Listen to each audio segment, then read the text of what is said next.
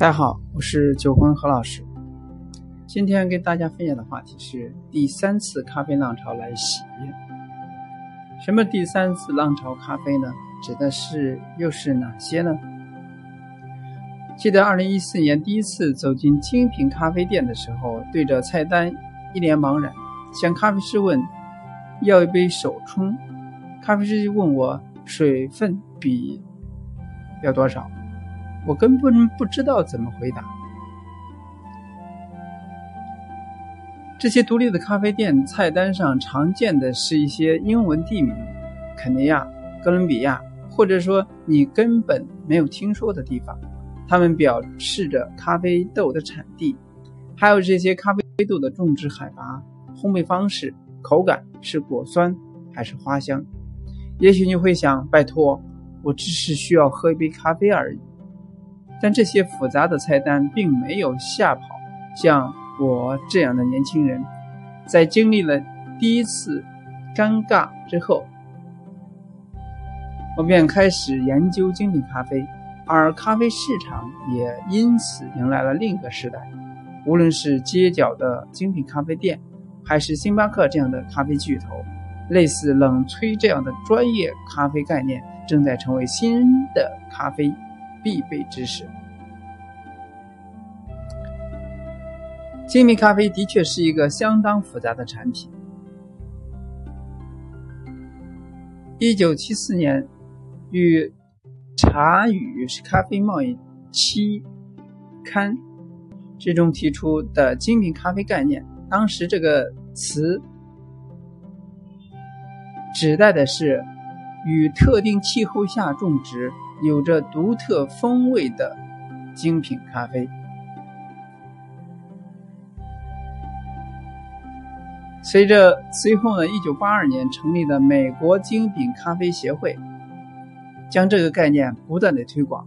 他用自己的一套体系，把杯测分值在八十分以上的咖啡豆定为精品咖啡，与星巴克这样的商业咖啡所用的大规模种植的咖啡豆。不太一样。虽然精品咖啡概念存在多年，但是这些独立的咖啡店以商业品牌的身份出现，他们才真正进入了大众的视野。以美国市场为例，资本的进入加速了精品咖啡的发展。被誉为咖啡领域苹果公司的蓝带，在。二零一五年完成了新一轮的七千万美元。当时他只有十九十九家门店，现在已经把门店从美国开到了日本。另一家在硅谷颇有人气的菲兹咖啡，迄今已经累计融资三千万美元。看到美国与澳洲澳洲市场精品咖啡浪潮中心。况也想到了把精品咖啡店规模化运作方式带出中国。二零一二年，在上海愚园路的一个创意园内开了第一家精品咖啡店 C 手，并在过去几年里在上海和深圳开出了八家分店。一个月前，C 手宣布获得红移四千五百万。元的 A 轮融资，咖啡行业内有着一种这样一种说法：目前在上海，至少百分之五十以上的咖啡店是独立运作的精品咖啡，剩下的则是星巴克这样的商业连锁品牌。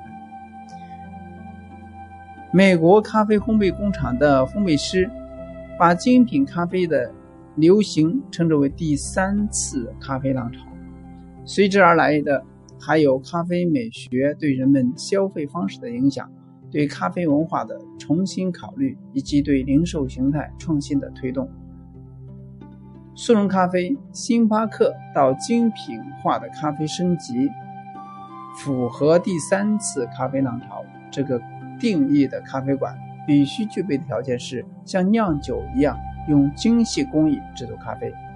而按照这样的划分，第一次的咖啡浪潮的商业化，即二战期间美国军方大力推崇速溶咖啡，从而引起了商业行为。第二次浪潮则是指星巴克带来的咖啡品牌连锁扩张，通过工业化流水线的方式出售手工咖啡。那么，咖啡文化研究者韩宗民在精品咖啡中将第三次、第三代咖啡浪潮出现归结为咖啡行业对咖啡本身的一种返璞归真。这是一种相对于机器意识萃取的反反转，如同葡萄酒。或者说是茶叶那样注重咖啡口感和原产地，并且通过手冲或者说更精细漫长的方式获得一杯咖啡。当然，这股新兴浪潮的到来也少不了精品咖啡协会的鼓吹。他们把精品咖啡包装成像葡萄酒一般精致生活方式，还举办各种比赛。设置各种关于精品咖啡的专考试和证书。在中国，咖啡的三次浪潮迹象变化甚至更加明显。比如，1991年出生在广东的徐雪是最早在读高中时用雀巢速溶咖啡来备考。到了大学开始喝星巴克时期间，在广州的一家居民楼里边发现了一家精品咖啡店。咖啡店老板是个资深爱好者，通过贸易商拿到进口的咖啡豆，在自家阳台上烘焙，然后在屋里设置一个吧台。当然，那时懂得欣赏手冲咖啡客人很少，但那家店却为徐雪打开了一个新的世界。如今，他在上海是一名独立咖啡师，可以闻一闻便知道一款咖啡豆的名称，并且说出它的口感。在精品咖啡店里边，店员和不少的消费者都像徐雪这样热爱又懂咖啡。在很大程度上，咖啡代表着意式浪漫主义文化，而咖啡店代表的第三空间生活方式，就正好迎合了中国中产阶级对消费体验的需求。咖啡如同轻奢一样，成。了所谓的中产阶级涌现的第一批毒狂热的消费单品。根据市场调研公司欧瑞国际数据，中国每年消费咖啡额消费额为七百亿元人民币。十年前，十年之内，中国将成为全球最大的消咖啡消费市场。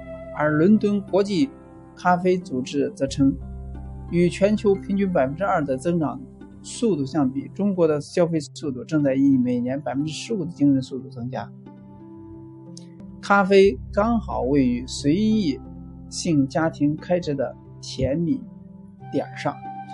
北京大学投资学教授杰弗里·阿森陶森说：“他曾与人合住了一一小时，读懂中国消费者。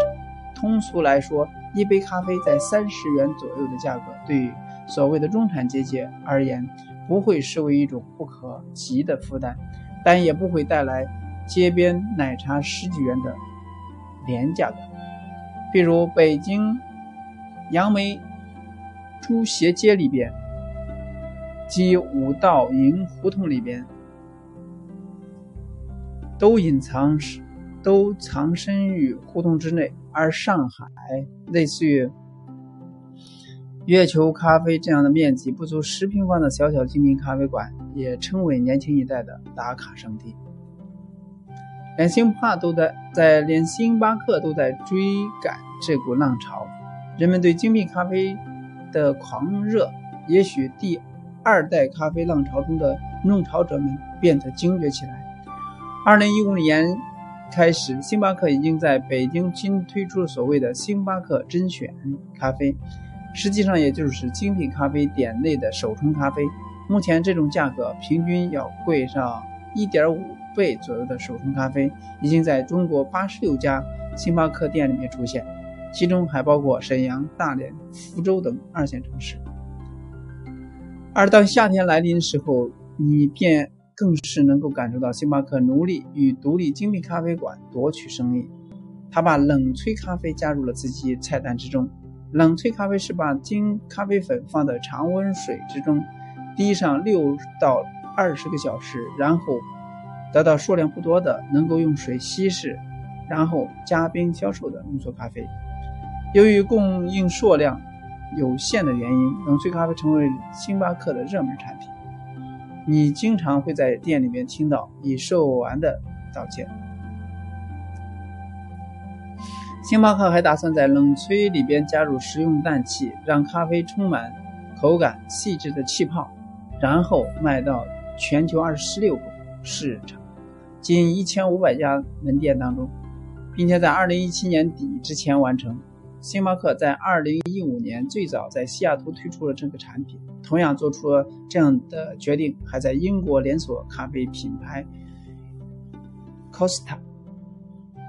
而氮气冷萃咖啡是一种新的、令人兴奋的咖啡品品牌，可以带来新鲜感。Costa 的全球品牌总监说：“这些老牌的咖啡品牌眼下不得不面临同质化的问题。他们一方面在快速扩张，获得巨大的商业回报；另一方面，规模化流水线作业，随处可见咖啡店，多多少让人觉得乏味。”如果我们有一天坑咖在中国店面数量超过了美国，我也不会感到惊讶。星巴克 CEO 曾这样说：“这个咖啡品牌在上海拥有一千多家门店，让上海成为了全球、全世界星巴克最为集中的城市。而2020年之前，平均每18个小时就有一家星巴克在国内开开业。”不过需要肯定的是，当星巴克把冷萃咖啡加入自己菜单之前，这种品类的咖啡仍然是小众产品。正是因为星巴克规模化与品牌效应，让冷萃咖啡快速成为市场新宠。根据福尔斯福福斯的报道称，自从氮气冷萃咖啡发售以来，它的单品销售额每年增加了百分之二十五。这便是第二次咖啡浪潮的优势。除了可以快速进行市场教育之外，品牌效应也可以让咖啡店的存活率更高。行业内有一种公认的六个月养店期说法，一咖啡店运营状况在前六个月可以看出来，但星巴克就不会有什么所谓的养店期。创始人韩宇龙说：“那么商业咖啡的优势在于先入为主的品牌效应。”比如想起咖啡就会想起星巴克，它新店一开业，logo 一亮，大家就会来。所以虽然做的精是精品咖啡，但韩宇龙和中心矿多少也有想做成星巴克的野心。